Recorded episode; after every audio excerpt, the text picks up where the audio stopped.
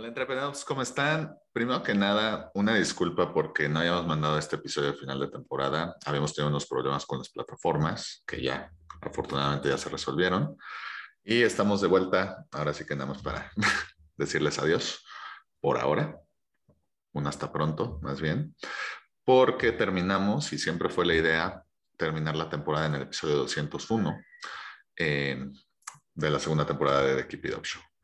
¿En qué consistió esta segunda temporada? En 102 episodios, los cuales distribuimos durante 34 semanas ininterrumpidas, lo que equivale a 8.5 meses, donde tres veces a la semana les estuvimos trayendo contenido chingón con personas increíbles.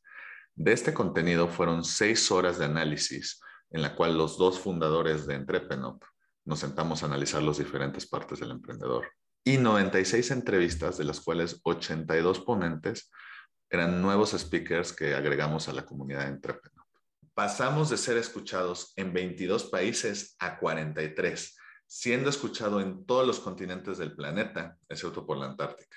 Tuvimos 25 episodios internacionales donde entrevistamos a gente increíble de 8 países distintos, además de México. Esta temporada hicimos 4.000 minutos de contenido chingón, lo cual equivale a 2.7 días de contenido ininterrumpido con gente chingona contándonos su historia haber hecho esta segunda temporada fue increíble y no lo habíamos hecho sin ustedes. Y ya los queremos ver en 2022. Recuerda que no importa qué te dediques, keep it up.